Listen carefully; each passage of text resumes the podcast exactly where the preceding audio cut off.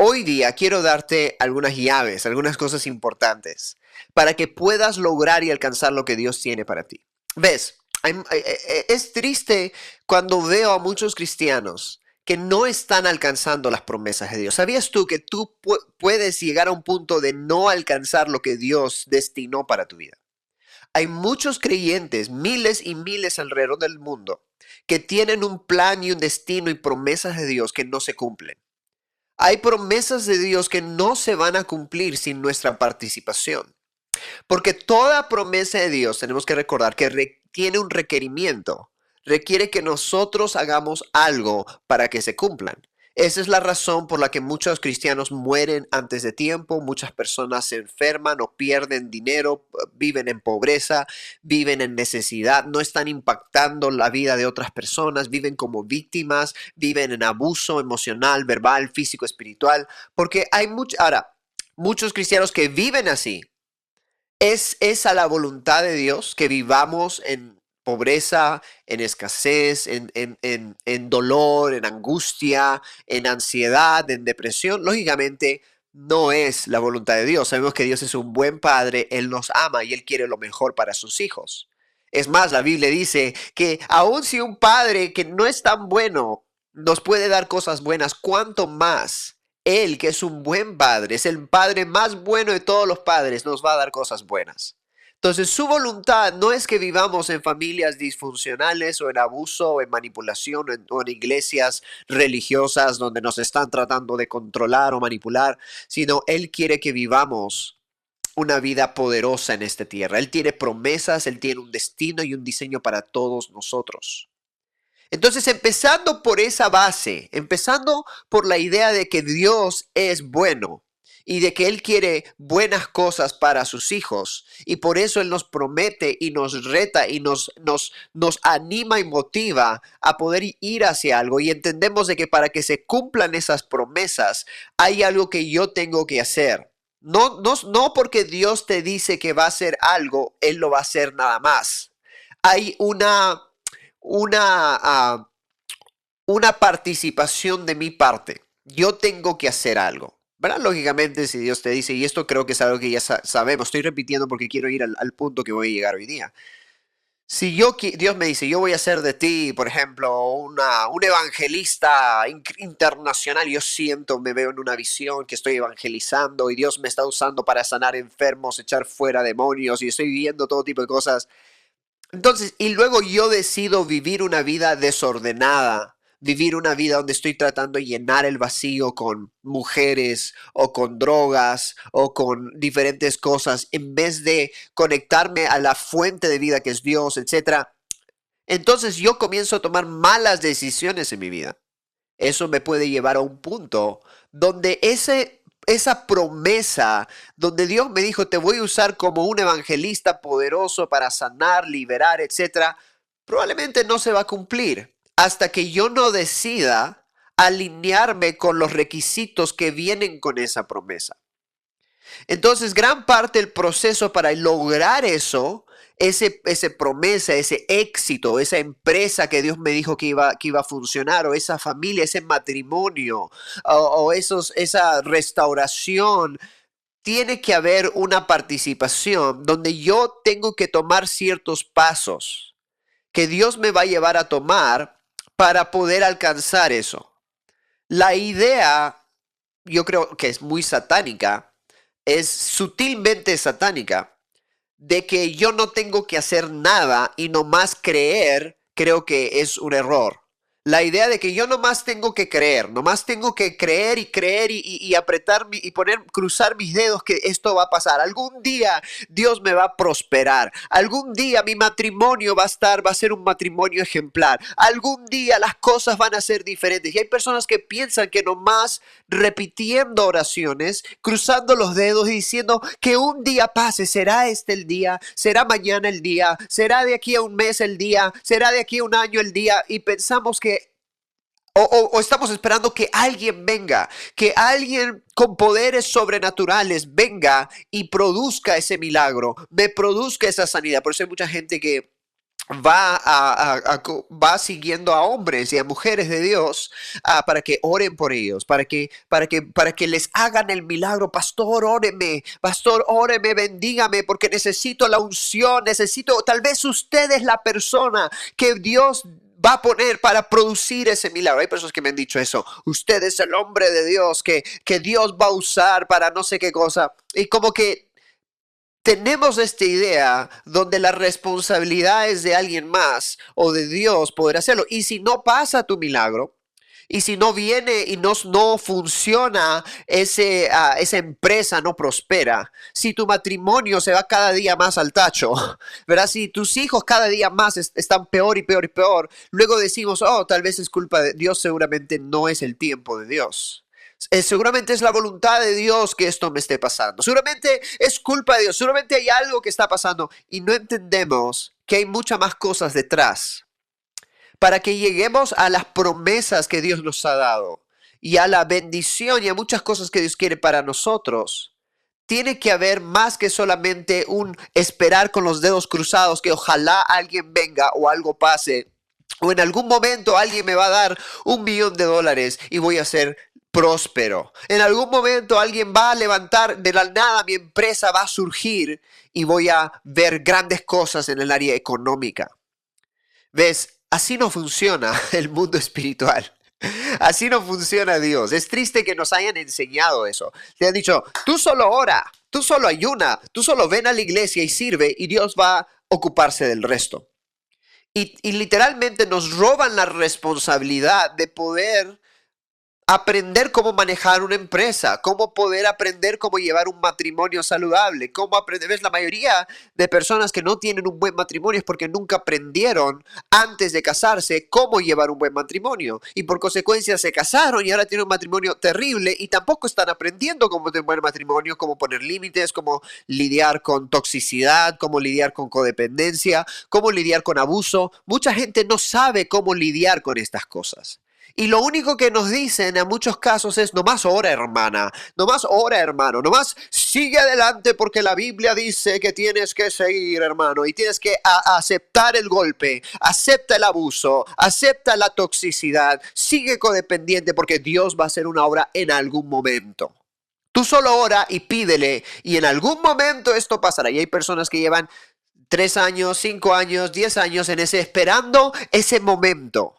Ya llegará el momento, mañana será el momento, pasado será el momento, ¿cuándo va a ser el momento? Porque eso es lo que nos han enseñado una vida cristiana victimizada, una vida cristiana que a la vez echa la culpa a Dios de nuestras tragedias y nuestros, ah, nuestra incapacidad de saber cómo lidiar con ciertas cosas. Una vida cristiana donde literalmente estamos esperando en algo que tal vez nunca va a pasar porque no va a pasar hasta que yo no tome ciertas acciones en mi vida, hasta que yo no tome ciertas decisiones que van a producir el cambio. Y muchas personas no saben, no saben tratar abuso, no saben cómo lidiar con problemas en, en las relaciones o con sus hijos, no saben crianza han criado muy mal a sus hijos y han orado, ¿verdad? Puedes orar todo el día por tus hijos, pero si no los crías bien, si no tienes herramientas como padre en cómo ah, cómo poder lidiar con malos comportamientos uh, sabiamente, cómo lidiar con ciertas cosas y luego ellos crecen de una manera que luego salen muchas cosas y mucho de eso sí, eh, parte es la edad, parte sí es parte del ser humano, que no somos, no eh, hemos nacido en pecado, lo que quieras decir, pero muchas veces gran parte está conectado a nuestra incapacidad de saber cómo lidiar con esas cosas, porque no tenemos herramientas, porque no tenemos el conocimiento para poder tratar con los hijos mayores de edad, menor. Yo, yo eh, quiere yo tratamos con muchas personas, trabajamos con personas que tienen hijos menores, hijos mayores, adolescentes, adultos, y hemos visto muchas catástrofes en la crianza. Muchos padres tomando muy malas decisiones con sus hijos y creando relaciones codependientes, relaciones muy tóxicas con sus hijos pero oran por ellos bastante, ¿verdad? Oran mucho, Señor, bendice a mis hijos, Señor, cambia a mis hijos, Señor, ayuda a mis hijos, pero el trato y la crianza fue terrible. no porque ellos lo querían, querían que sea terrible, sino porque no tenían las herramientas para hacer un mejor trabajo. Cuando tú no sabes hacer algo, ¿cómo lo vas a hacer? Nosotros trabajamos con muchos hombres y mujeres que tienen matrimonios tóxicos, totalmente tóxicos, terribles matrimonios. Y oran por su matrimonio. Están orando, Señor, ayuda, Señor, cambia. Y, los, y sus líderes, sus mentores, pastores, le dijeron, no, tú tienes que orar nomás. Ora por tu esposo, ora por tu esposa, ora, ora, ora, ora. Y, y no sé de dónde sacan eso, ¿verdad? Pero piensa que solamente orando va a pasar. La fe sin obras es muerta. ¿Ves? Fe tiene que estar acompañada por obras. Y cuando hablamos de obras, no solamente vamos a hablar de orar, ¿verdad? Piensa que la única obra es orar y ayunar, ir a la iglesia y servir. Yo estoy, yo he estado, hay personas que me han dicho e, equivocadamente, es triste, porque muchos líderes han cometido el grave error de enseñar esto. Dice, pastor, yo he estado orando, he estado yendo a la iglesia y siendo fiel y no sé por qué me pasa todo esto. Y, yo me estoy enojado con Dios o enojada con Dios porque yo he sido fiel a Él. Y mira todo lo que me está pasando. ¿Cuántos han pensado así alguna vez? ¿Cuántos han pensado así alguna vez? A ver, quiero ver los comentarios. ¿O conoces a alguien que ha pensado así? donde yo he estado orando, he estado ayunando, he estado yendo a la iglesia, he estado sirviendo, he estado haciendo todo lo que los pastores me han dicho y mira mi vida cómo está y luego están heridos y heridas con Dios porque piensan erróneamente que si haces eso, Dios va a resolver el resto. Eso es erróneo, eso es equivocado, eso es una doctrina satánica. Piensan que porque tú estás en la iglesia, Dios va a ocuparse de esto mágicamente, que tú no tienes que hacer nada más que orar, ir a la iglesia, servir y que de la nada tu esposo va a cambiar. O el abuso en tu familia o la codependencia con tus hijos va a cambiar. O que de la nada tu negocio va a prosperar porque estás siendo fiel en tus diezmos. Y lo cual, no digo, no, no hablo mal en contra de los diezmos, yo animo a la gente a diezmar. Es, es, yo creo que es una buena práctica, yo lo hago, mi esposa y yo lo hacemos. Pero el tema es que para resolver ciertas cosas y llegar a ciertas promesas necesitamos tener herramientas prácticas que funcionan para ver resultados. Si hay abuso en tus relaciones, tienes que hacer algo si hay manipulación, si hay abuso físico o verbal, yendo a la iglesia y orando, no van a resolver esos problemas que tienes con tu pareja. Si hay inmoralidad sexual, si hay codependencia con tus hijos, si no sabes administrar tu dinero, y no sabes armar una empresa, ir a la iglesia, orar, ayunar, no va a resolver la incapacidad que tienes por ignorancia en, cómo tratas los problemas que tienes con tu esposo o tu esposa. Esa soledad no va a ser nomás tratada porque nomás estás ayunando o sirviendo en una iglesia. Hay mucha gente que sirve en la iglesia por años, 5, 10 años, y tiene una vida donde sus emociones están de más. Soledad, heridas, dolor, daño, amargura, resentimiento por 10 años de su vida, aún estando sirviendo en la iglesia 3, 4, 5, 6 o 7 veces a la semana casi. Entonces, necesitamos entender que para llegar a nuestras promesas, hay un camino, hay una ruta, hay, hay, hay, una, hay un precio. ¿Ves? Y ahora vamos a hablar de esto. El pueblo de Israel, Dios lo sacó de Egipto.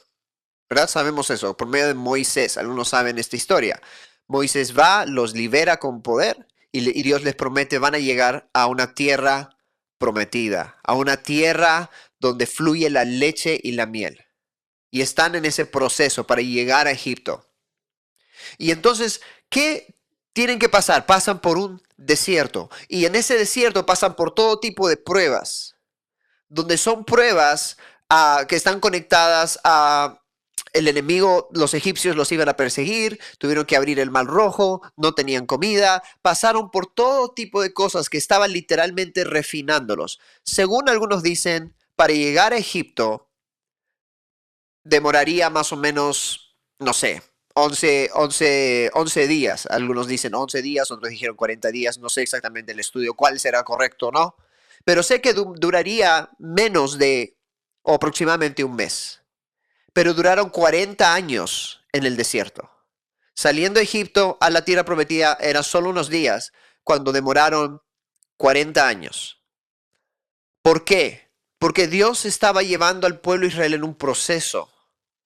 Desafortunadamente, el proceso de que Dios estaba tratando con Israel era un proceso que no era que ellos no estaban pasándola bien. Literalmente, cada vez que había un problema, el pueblo de Israel comenzaba a quejarse. Cada vez que había un problema, perdían la fe, perdían la firmeza. Cada vez que había un problema, ah, el pueblo de Israel perdía a su enfoque, perdía su fe, perdía muchas cosas.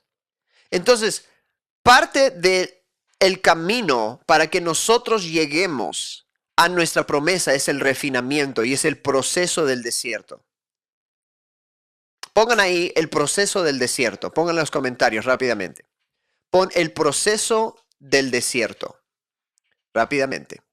Quiero ver esos comentarios. El proceso del desierto.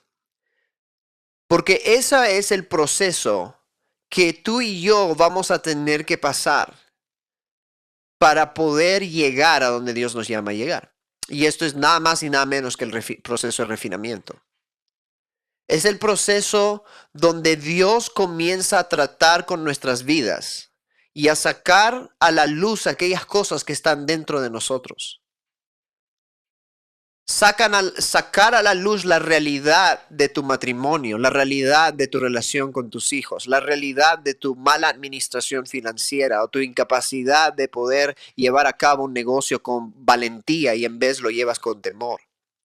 La realidad de las heridas y el dolor y el daño y la falta de fe y la falta de seguridad que hay en ti. Ese es el proceso de el desierto.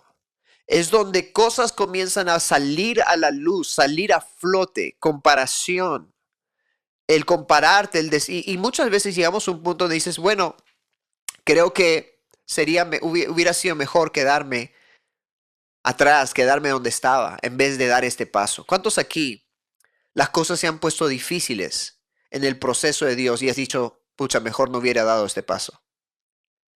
¿Cuántos aquí, ayer hablamos de las distracciones, han dicho, wow, estoy aquí yendo en esto, mejor me hubiera quedado, estaba mejor antes? Eso es exactamente lo que estaban diciendo el pueblo de Israel. Decían, mejor estábamos en Egipto por lo menos no había tanto problema. Porque en el desierto hay incomodidad, el cambio incomoda. Yo conozco a muchas personas que no están dispuestas a tomar la decisión que tienen que tomar para ser libres. Quiero repetir eso. Hay personas que no están dispuestas a tomar la decisión que deben de tomar para ser libres. Porque la decisión que deben tomar para ser libres es grande. Algunos deben tomar decisiones fuertes con su pareja, con su esposo o su esposa. O si estás en una relación tóxica, tienes que romper con esa relación tóxica. Y muchas personas no están dispuestas. Prefieres quedarte en Egipto con maltrato, con abuso, con falta de amor, con una relación mediocre, con una relación manipulativa, con una relación llena de estrés, ansiedad, angustia. Prefieres quedarte en Egipto, por lo menos en Egipto conoces lo que vas a pasar. ¿Ves? El pueblo de Israel estaba en Egipto esclavos siendo controlados, siendo golpeados, siendo abusados a la merced del faraón y de los guardias y de los líderes, un, gobierno terrible, esclavitud por más de 400 años. Ellos estaban en ese lugar sufriendo y clamando a Dios, sácame de aquí.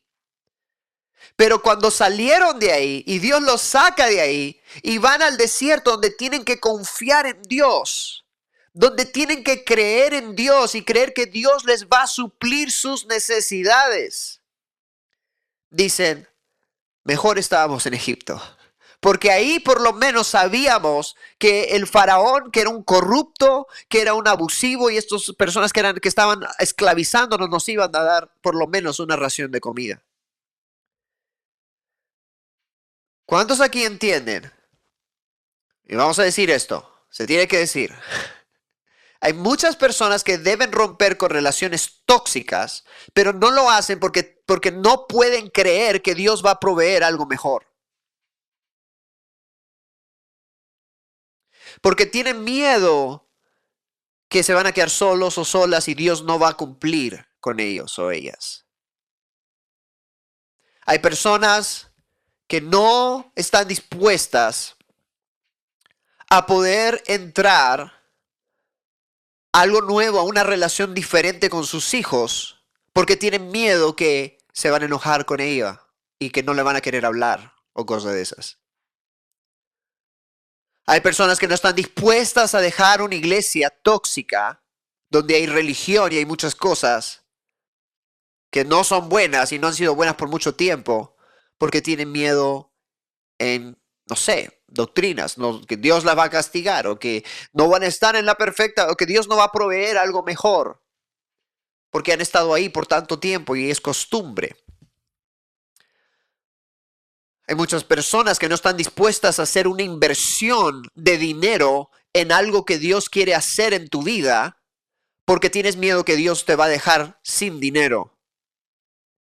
Dios te está diciendo, ¿quieres esta empresa? Invierte en, en algo, ¿verdad? Tal vez yo esté llamando invertir lo poco que tienes y mucha gente no está dispuesta porque el, el problema es este, que no creemos que Dios es bueno.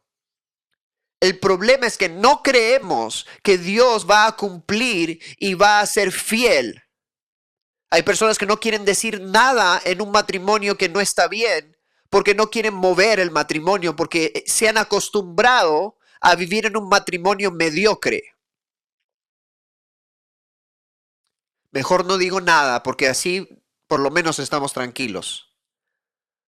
Y es triste porque prefieres estar en esa realidad falsa, por eso es más fácil lo que nos dicen otras personas, ¿verdad? No, solo ora y ayuna y ven a la iglesia y te sumerges en la iglesia, te sumerges orando, te sumerges ayunando, pero no quieres confrontar la disfunción en tu matrimonio, ni la disfunción en tu relación con tu papá o tu mamá, porque tienes miedo, porque tal vez pensamos de que Dios no va a poder hacer nada al respecto, o, no, y, hay cosas definitivamente que no dependen tanto de Dios, pero de todas maneras, es como que Dios no me va a dar algo mejor. Entonces, mejor me, me quedo con esto, que ya lo conozco, que es un matrimonio mediocre, que es una relación tal vez que donde no hay un amor genuino, donde hay abuso tal vez o manipulación o hay cosas que no están bien, mejor me quedo con esto y no muevo las aguas. Porque tal vez si comienzo a mover las cosas y comienzo a tomar mi lugar y a darme mi lugar y a poder utilizar herramientas poderosas, tal vez esto no va a terminar tan bien.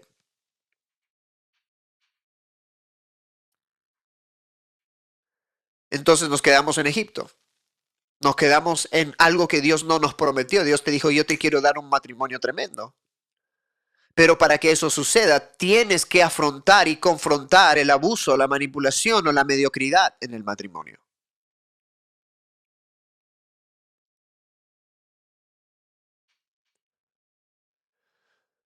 Pero, ¿qué te dicen? Ora, ayuna, lee la Biblia, ven a la iglesia, no deje de congregarte, diezma, ofrenda y Dios se va a ocupar de tu matrimonio. Ah, es más fácil así, lógicamente. Así yo no tomo responsabilidad, yo no hago nada. Y algunos pensamos que así funciona. Entonces, atravesar el desierto es parte del proceso. Atravesar el proceso es difícil. Atravesar el desierto es difícil. Es duro. Porque van a salir los temores, las inseguridades.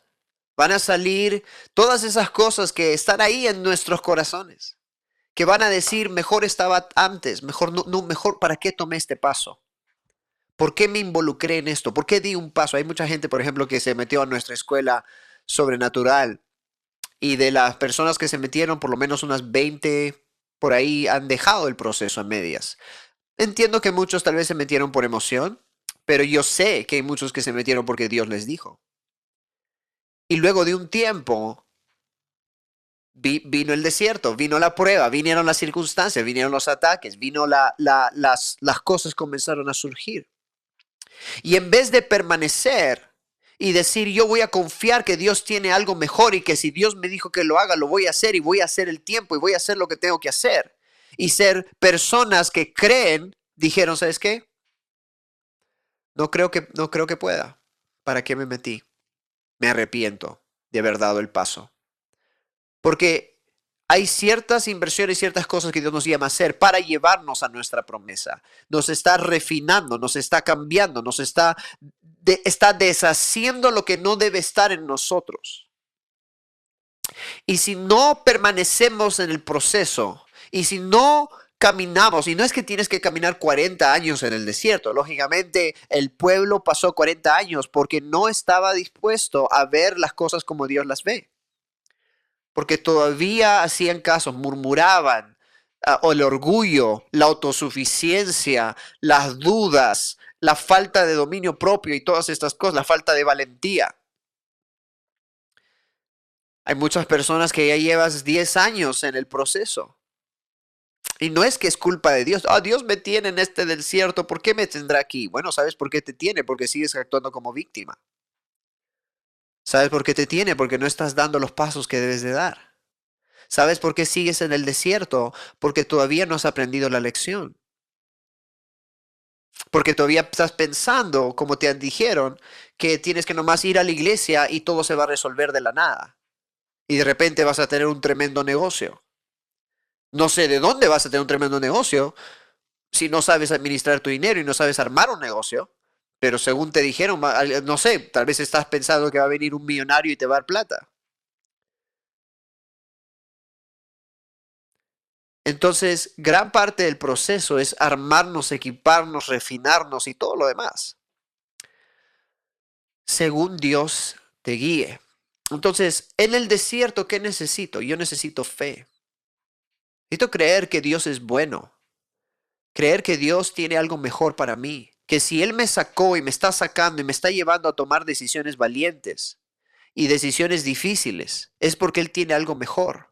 Como Abraham, Dios le dijo a Abraham, sal de la tierra de tu parentela, desconéctate de tu familia, porque yo te voy a llevar a un lugar mejor. Entonces, Abraham, ¿por qué se llama el padre la fe? Porque Abraham creyó de que Dios tenía algo mejor para él de lo que él tenía en la casa de sus padres. Entonces, eso era por eso se habla de fe, porque la fe sin obras es muerta. Entonces él tuvo que, él tomó la decisión de salir de donde estaba. Entonces eh, de eso tenemos que tener fe de que hay algo mejor.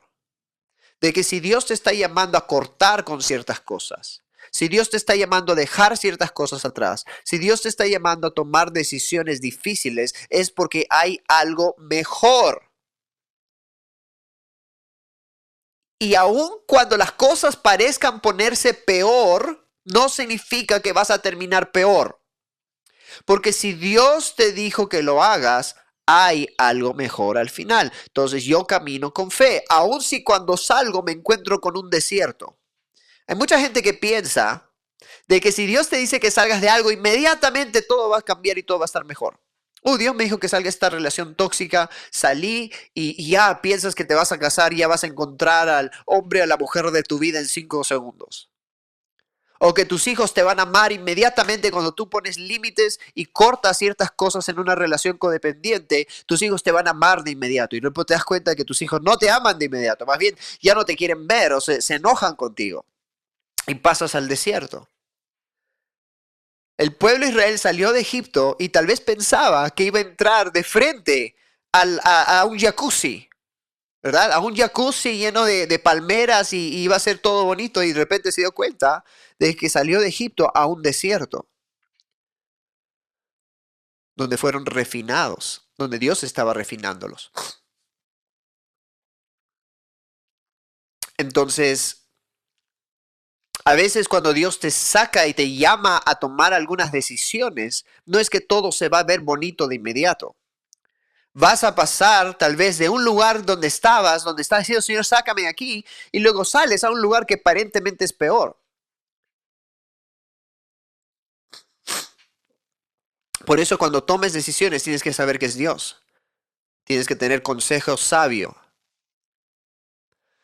Porque a veces, después de la decisión correcta, vienen circunstancias difíciles. Pongan ahí, después de decisiones correctas, vienen circunstancias difíciles. Pero esto es a veces, ya no, no vamos a poner a veces porque es muy largo. Después de situaciones, después de decisiones correctas, vienen circunstancias difíciles. Quiero que pongan eso en el chat. A veces tomar la mejor decisión te lleva a un desierto. A veces tomar la mejor decisión te lleva a un desierto. Pon eso en los comentarios también. Tenemos que sacar esta idea fantasiosa y antibíblica, porque es antibíblica, anti Dios, es satánica, de que si yo tomo la decisión correcta, inmediatamente todo me va a ir bien. Por eso mucha gente se tira para atrás. Ah, pero yo decidí entrar a esto y yo pensé que todo iba a ser fácil. Yo pensé que iba a venir provisión, lluvia, de, me iban a venir miles de dólares a mi cuenta, que me iban a venir todas estas bendiciones, que iba a ser inmediato. Ok. Bueno, eh, tuviste una esperanza mal puesta. Así no funciona Dios. Así no funciona la vida, así no funciona la Biblia, así no funciona el mundo. Te engañaron. Estuviste engañado. Ellos estuvieron 40 años. A veces va a tomar tiempo llegar a la tierra que Dios te llamó a tu promesa. No va a ser fácil. David fue ungido como rey a los 17, creo, 15, 16, 17 por ahí. Y después de 30 años, donde fue perseguido, entró a la cueva, fue, fue perseguido muchas, muchas veces, se ocultó, lo intentaron matar muchísimas veces, fue traicionado, o sea, de todo pasó David para llegar a ser rey. Sansón también. Muchas de las cosas que pasó el pueblo de Israel fue porque Gran parte de la razón por qué se alarga el tiempo es porque nosotros nos cuesta dejar ciertas mentalidades. Porque todavía seguimos pensando, Dios no me va a proveer, no tengo dinero, nunca voy a poder. Seguimos con estas mentalidades, no, yo no puedo, soy bueno para nada, es muy difícil. Dios. Entonces, y esas son las cosas que no permiten que avancemos más rápidamente. La religión, Eso es lo que nos atrasa, hace que nuestro proceso para llegar a la promesa, en vez de demorarse 11 días, se demore 40 años, 20 años, 10 años es porque estamos tratando de hacer las cosas a nuestra fuerza, a nuestra manera, esperamos que las cosas funcionen de una forma y no funcionan de esa forma y luego nos desilusionamos, decimos ya no quiero saber nada con esto, nos tiramos para atrás y luego tenían que pasar otros 10, 20 años más. Y seguimos luchando con algo que Dios nos dijo que hagamos, nos desanimamos, nos distraemos, como hablábamos ayer. Entonces, si queremos llegar más rápido, ¿cuántos aquí? Quieren llegar más rápido a sus promesas. Entonces, mucho se trata de fe. Creer que si Dios te dijo que hagas algo, hay algo mejor, aun cuando las cosas se pongan peores. Aun cuando parezca que diste el paso y las cosas se pusieron peor. Pero déjame decirte algo, aún en el desierto ellos, ellos tenían experiencias con Dios. Tenían la nube de día, el fuego de noche tenían a su ropa no se desgastó, provisión sobrenatural, tenían maná del cielo, tenían, Dios proveyó para todas sus necesidades. Tal vez no fue abundancia, no fue la tierra prometida donde era como que tenían las uvas, tenían las plantas, tenían todo, eh, la comida que quisieran, el ganado, eh, eh, el territorio de ellos. No, no era así, no fue así al comienzo. Tomó tiempo para llegar a eso. Tomó tiempo. Pongan ahí, mi promesa va a tomar tiempo. Ponlo, mi promesa va a tomar tiempo. Algunos quieren, ya, ya pasé, y quiero, pastor, quiero una sesión de coaching, porque con esa sesión mi vida va a cambiar radicalmente. ¿Ves? Estás viviendo en una irrealidad. Una sesión te puede empezar y dirigir a algo, pero no va a cambiar toda tu vida, porque hay muchas cosas que van a tener que cambiar en tu vida para que las circunstancias a tu alrededor cambien. Hay muchas decisiones muy, muy fuertes y a veces difíciles que vas a tener que tomar para que las cosas en tu vida realmente cambien. No esperes que si tomas una buena decisión, en un mes todo ya esté, oh, ya, en un mes, al menos que estés tan entregado a Dios de que todo, no haya ningún temor en tu vida para dejar cosas, etc. Pero mayormente todos venimos con tantas cosas que es tan difícil poder realmente caminar en lo que Dios tiene porque tenemos muchos obstáculos internos. Entonces necesitamos fe, necesitamos dominio propio, necesitamos decisiones poderosas y valientes. Necesitamos declarar lo que Dios nos dijo y lo que Dios nos dijo y necesitamos ser constantes y no tirar la toalla. No tires la toalla en lo que Dios te dijo. No dejes a un lado lo que Dios te dijo. Ve tras lo que Él tiene para ti, tras su corazón.